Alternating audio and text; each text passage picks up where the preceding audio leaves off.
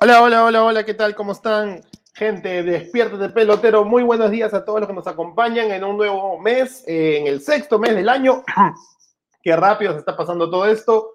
Hoy en Radio Abda hablamos de lo que nos ha dejado el, el fútbol el día de ayer, de lo que nos ha dejado o lo que nos deja, nos prepara el fútbol el día de hoy y lo que se viene un poco con este tema que sigue haciendo ruido, ¿no? Que sigue teniendo esta idea de, no saber y no tomar las decisiones correctas, ¿no? Eh, eh, con respecto a la organización del torneo. Y eso es justamente lo que es, pues, la Copa América. ¿Qué tal, gente? ¿Cómo están? El tío Abda los saluda una vez más, diciéndole a todos, despiértense, peloteros. Hoy, primero de junio, 7 y 50 de la mañana, súper temprano, la competencia está fuerte y tenemos que llegar a sus hogares, a sus celulares, a sus tablets, a sus relojes, a donde quieras verlo, o al mismo laptop o computadora de escritorio, desde donde quieras verlo, pues para contarte lo que nos ha dejado un poco el mundo del fútbol el día de ayer, ¿no? Como saben, el tío de los saludos es más, deseándoles y esperando que todos se encuentren bien, con el, con el, con el sincero cariño que se tiene y a mandarles a todos un gran abrazo de gol. Pues y hoy hablamos justamente un poco de este tema, ¿no? La Copa América será en Brasil. ¿Será en Brasil? No lo sé, Rick, ¿ah? parece falso, pero no, es cierto, pero con ciertas inconsistencias que realmente no terminan de cerrar una idea. Loguito, no, no terminan de cerrar una idea con respecto a lo que va a ser la Copa América este año, ¿no? O sea, iba a ser 2020, bueno, entendemos por la pandemia que no ha sido así. No, 2021 iba a ser en Colombia y en Argentina. Ahora solamente iba a ser en Argentina. Antes de que fuera solamente en Argentina, Estados Unidos se propuso. Paraguay se propuso, Uruguay se propuso, ¿no? Chile tenía todas las posibilidades, pero el problema político parece que lo sacó del ruedo. Venezuela mandó carta eh, formal pidiendo la solicitud de cambio de sede de Colombia. Ninguno de ellos se dio. Vamos con Argentina. La nueva ola argentina de contagios y fallecimientos por la pandemia, cosa que la salud es más importante, otra vez nos manda a... Vamos a ver un, el único país, el único país que tiene los estadios durante la última década han sido los mejores a nivel mundial comparados con los de Europa, que llevó el Mundial en el 2014, que llevó los Juegos Olímpicos en el 2016 y que llevó la Copa América de la manera más moderna con bar y todo por, por, por sede y por estadio en el 2019. Vamos al país que, no, que tiene todas las posibilidades, vamos a Brasil. Y ahí es donde empieza el chongazo, pues, ¿no? Porque, ¿por Brasil es tomada la decisión no ha sido tomada como decisión de ser la sede, ¿no? El día de ayer Conmebol en sus redes sociales justamente indica que Argentina y Colombia quedan totalmente descartado, que Ecuador, Uruguay, Chile o Venezuela no iban a ser obviamente lo, los lugares este, para hacer la sede y que el único, ¿no? Este, que podía aguantar todo este proceso era Brasil. ¿Y por qué? Les cuento un poco las razones del por qué esta nueva sede. Primero, el sí del, del presidente polémico Jair Bolsonaro, ¿no? El apoyo del gobierno brasilero ha sido obviamente decisivo. Fue consultado tras bajarse de Argentina, ¿no? Y el controvertido presidente le dio el sí y le dio la mano al presidente Domínguez de, de la Conmebol, ¿no? Bolsonaro tiene muy dividido el país y él cree, obviamente, que con la Copa América podría este, unir un poco más eh, de cara a una especie de populismo personal, pero lo que, nos, lo que nos ha puesto a pensar parece es que se pueden venir manifestaciones por este hecho debido a la cantidad de muertes que se presentan y contagios que Brasil es de los Brasil es más golpeado, ¿no? O está en el top 5 de los más golpeados de, de la pandemia, ¿no? Y, y, aún así el presidente ha dicho que sí. De hecho, Renato Tapia el día de ayer hizo, hizo un, un comparativo en Twitter, ¿no? Hizo, hizo un, un comparativo en, en, Twitter de la Copa América en Brasil con el alto número de contagios y fallecimientos por el tema, por el tema del, del COVID, ¿no? Eh, vamos con las imágenes solamente para, para, para apoyarnos un poco el ritmo de la linda Copa América. El segundo, ¿por qué Brasil va a ser la sede de la Copa América? Bueno, los estadios preparados, lo habíamos dicho hace un minuto, ¿no? Comebol, pues, considera que Brasil es el único país que tiene la gran cantidad, ¿no? De estadios ya listos por la herencia de los, de los Juegos, los Juegos Olímpicos, del Mundial y de la última Copa América, ¿no? Eh, de tercera razón, lo cual es contradictorio con el sí de Bolsonaro por ganar popularidad para tener la Copa en su casa, es que no va a haber público, ¿no? Y es que la, sería una locura hacerlo con público en un país que tiene tantos contagios, ¿no?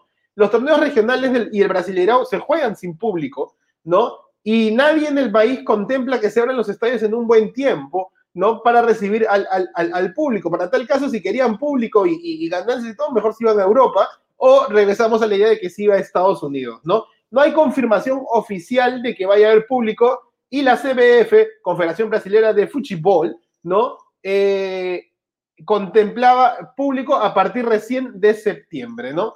La pandemia está en descenso en Brasil. Bueno, es un punto muy polémico, de hecho, ¿ah? De todas maneras, independiente de los estadios, es un punto muy polémico, ¿no? Ya que desde Conmebol se insiste en que los datos epidemiológicos, ¿no? Están en claro descenso. O sea, Conmebol tiene una data que dice que, no, en Brasil la vaina está bajando, está mejorando, ¿no?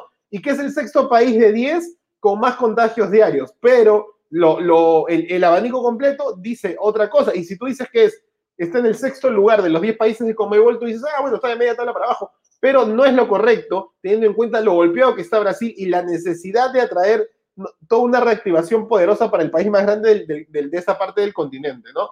Se dice que han pasado de una, de una media de unos 60 mil casos hace un mes a unos 61 mil casos confirmados. Y en realidad se comenta que en Brasil podría llegar una tercera ola por, bueno, obviamente distintas razones que presentan el país carioca, ¿no? Finalmente, la capacidad económica, eso sí es cierto, ¿no? Brasil tiene un gran músculo económico, pero sobre todo un gobierno que, que apertura al privilegio de la economía y la situación sanitaria es en esa difícil balanza de manejar, ¿no? Brasil tiene esto porque el presidente Bolsonaro abrió mucho la, mucho la economía, ¿no? Eh, eh, presentó mucho, mucho la, economía, este, a pesar de, la pandemia, a pesar de quedarse en casa, a pesar de tener cuidado, ¿no? Y con esa apertura, pues supuestamente ayudaría un, un, reempuje económico en ese país, pero a mí me parece realmente que no tendría este, mucho sentido de cara al, al realmente negocio del fútbol, que es, que es allá, este, afuera, en, en, el país, ¿no? Bueno, finalmente como dato se mantienen las fechas. ¿Cuál es el, el, el otro meollo del asunto acá puntualmente?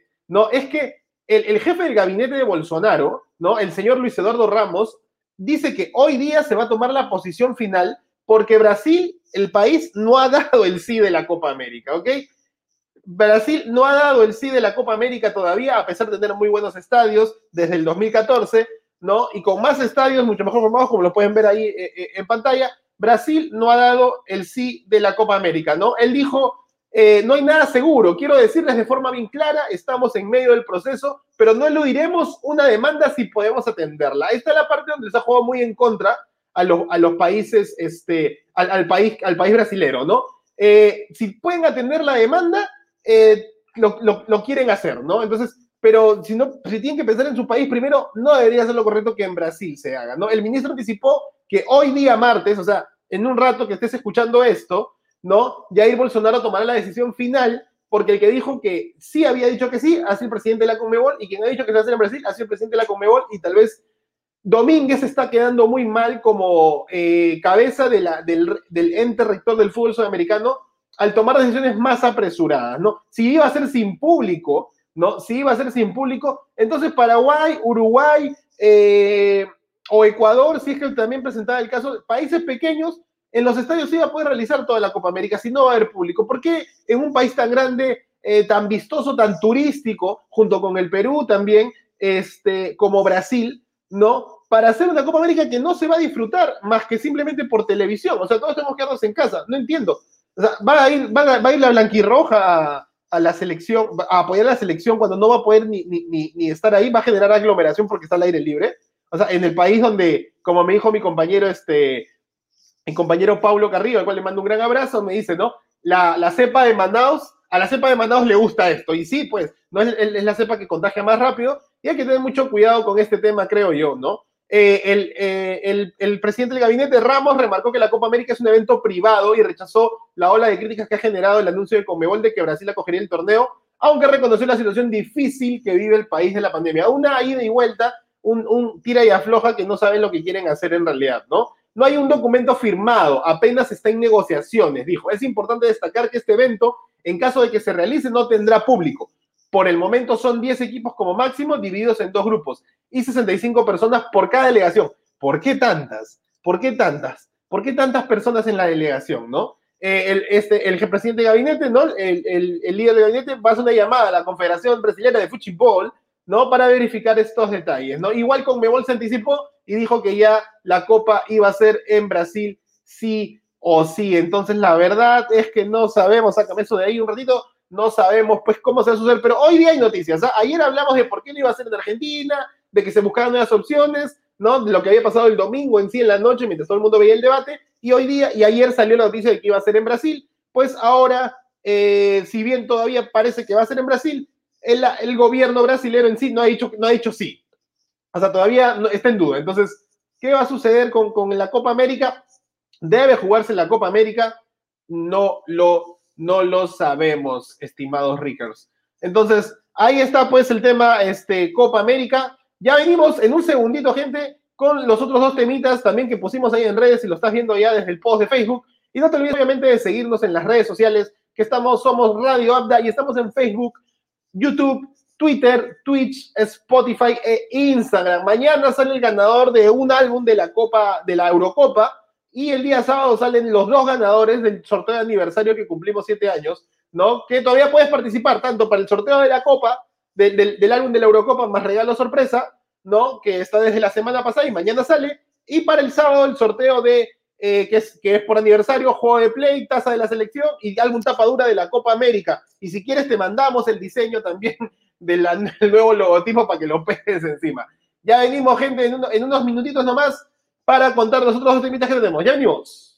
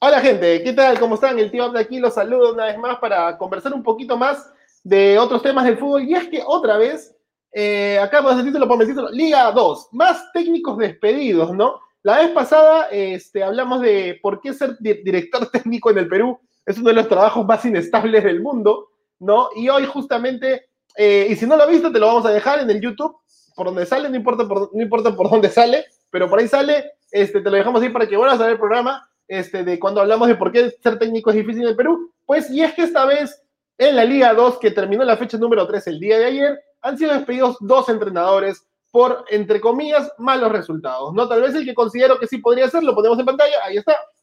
Para este lado, ahí estamos. ¿no? Para este lado, el club Unión Guaral comunica, ¿no? A los medios de comunicación y la opinión pública que el director técnico Dulio Cisneros y su comando técnico dejaron de participar en la institución por mutuo acuerdo. Yo no entiendo, todos son por mutuo acuerdo. No hay, no hay otro, otra, otro, otro comentario que no sea por, por mutuo acuerdo. ¿no? Queremos agradecer al profesor eh, Duilio Cisneros y su equipo por trabajar su forma de destacar labor profesional y enorme disposición al trabajo del tiempo agresivo. El, el, señor, no sé si estuvo el año pasado, estuvo tres fechas, ¿no? Unión Guaral ha perdido sus tres partidos y está en el último lugar con cero puntos y, el, y la directiva simplemente decidió bajárselo, ¿no? ¿Por qué? Porque el Pelícano tiene que estar en primera. Veamos realmente lo que hay. Y en el segundo lugar, otra vez nos quedamos acá. Comunicado de Carlos Stein. Stein comunica al medio de comunicación público general que el profesor Miguel Ángel Sasu, ¿no? Y su comando técnico ya no forman parte de la institución porque los están de acuerdo en que no querían chambear y agradecemos, ¿no? Y la diferencia es que Carlos Stein sí está con cinco puntos, ¿no? En, en la tabla de la Liga 2. Entonces, hay que tener mucho cuidado con, con este tema, ¿no? Ningún entrenador termina estando libre de la situación por, por estas razones de, de malos resultados. Somos un país muy resultadista que en realidad pues no termina, no termina, no termina de cuajar bien, ¿no? Y obviamente Atlético Grau está puntero tras su victoria del día de ayer ¿no? Contra el Juan Aurich, con su victoria el día de ayer ante el Juan Aurich, que le ganó 2 a 0, ¿no? Y ahí está muy peleado todo. Y el Carlos Stein, a pesar de haber votado a su director técnico, porque es la verdad, lo ha sacado, lo ha despedido, ¿no? Está solamente a dos puntos del primer lugar. Y encima, este torneo es un torneo largo, ¿no? Lo hemos hablado. En este torneo se va a jugar ida y vuelta los, los 22 partidos, ¿no? O sea, 11 fechas, 22 partidos en total. ¿no? 11 fechas, una rueda, ¿ok? ¿No? Y ahí está, pues, el tema. Dos entrenadores despedidos por la, este, dos entrenadores despedidos por dos equipos de segunda división. Uno que sí está muy mal, que es el Pelícano, la Unión Guaral, no cero puntos en tres partidos, pues, y el segundo, el Carlos Stein, cinco puntos en tres partidos, es decir, entiendo perfectamente, ¿no? Que Carlos Stein está invicto, no ha perdido, pero aún así se lo bajaron al entrenador, tal vez ahí sí por mutuo acuerdo, porque seguro el entrenador tiene una oferta de la Unión Guaral. Así pasa acá. Sácame la claqueta y vamos con el último temita de este programa, el sorteo de la Libertadores y la Sudamericana, señores y señores. Y la otra vez también lo ponemos en pantalla, le metemos un zoom. Ahí está, señores, ¿no? El sorteo, esto sí, por favor, pónganlo en grande, pues, porque esto acá sí no nos hacen copyright. Perfecto. No, el sorteo de la Copa Sudamericana Libertadores es hoy día, ¿no? Y los bolos, este, en este caso, entendemos que los ocho primeros, ¿no? Son los que definen, eh, quedaron este, mejor clasificados, ¿no? Y en realidad son los ocho líderes, son los ocho líderes de los grupos de la Sudamericana, que definen la llave en casa, ¿no? juegan en de, de, visita y la cierran en casa. Gremio, Gremio Paranaense, Independiente, Peñarol, Libertad de Paraguay, Red Bull Bragantino, Rosario Central y Arsenal, es decir, un uruguayo, un paraguayo y el resto argentinos y brasileros, ¿no? Van a cerrar su llave en casa contra Táchira de Venezuela, Liga de Quito eh, de Ecuador, Nacional de Uruguay. Uy, ahí puede haber un Peñarol eh, nacional. Las reglas dicen que sí se puede presentar eh, partidos del mismo país. Sporting Cristal no va a chocar con ninguno de nuestro país, no se preocupen, de más 17 equipos de más de la Liga 1. El Junior de Barranquilla, Colombia, el Santos de Brasil, Independiente del Valle de Ecuador, América de Cali, de Aldair Rodríguez, lo cual es, bueno que esté todavía internacional, pero que juegue el hombre. Y Sporting Cristal, que si Sporting Cristal en el puesto 16 es por el acumulado de los ocho terceros lugares, que pues por puntos y goles no han terminado de quedar, este, no han terminado de quedar este, ahí en una buena ubicación, pero no quiere decir que esto influye mucho, es decir, a Sporting Cristal, no solamente por ser peruano, le puede tocar cualquiera de estos ocho que ven a mi mano izquierda y a su mano izquierda también, ¿no? Entonces, y con respecto a la Copa Libertadores, también para entender un poco lo que va a pasar hoy día, rapidito, rapidito, rapidito, rapidito, ahí está, una vez más, ahora sí, por favor, sáqueme la caleta que no se ve bien, gracias. No, los bolilleros 1 y 2, los ocho primeros lugares, ¿no? Eh, Mineiro, Palmeiras, Racing, Barcelona de Ecuador, Flamengo, Argentino Junior de Manuel Herrera, eh, Fluminense y el Inter de Paolo Guerrero, que Paolo ya llegó a Lima, es así, para el partido contra Colombia, y esto se va a jugar todavía en agosto, si no me equivoco, ¿no? Van a chocar contra los posibles Sao Paulo, eh, Boca, River, Vélez de Luis Abraham, ¿no? Este, Cerro Porteño de Ecuador, Olimpia de, perdón, Cerro Porteño de Paraguay, Olimpia de Paraguay, Universidad Católica de Chile y Defensa y Justicia de Argentina, ¿no? Acá está un poquito más surtido, o sea, igual el, el, el peso argentino-brasilero siempre marca la diferencia en, la Copa Libertadores y la Copa Sudamericana, y ahí abajito pueden ver un poco las reglas que también van a aplicarse a la Sudamericana, ¿no? Se pueden enfrentar equipos del mismo país, nos perdemos un clásico River Boca porque los están en segundo lugar, o sea, van a chocar contra otros, pero no puede ser un Boca Racing y una revancha del día de ayer que eliminaron a Boca en las semifinales de la Copa Argentina. Pero como les decía, para regresar al tema principal, se pueden enfrentar equipos del mismo país, pueden jugar entre sí equipos que hayan compartido grupo, o sea, el primero con el segundo sí, y los primeros del grupo definirán los octavos de final como locales. Pues entonces ahí está un poco el temita que nos deja la Copa, la Copa Libertadores y la Copa Sudamericana, que seguirás el sorteo también por las redes de, Radio Abda.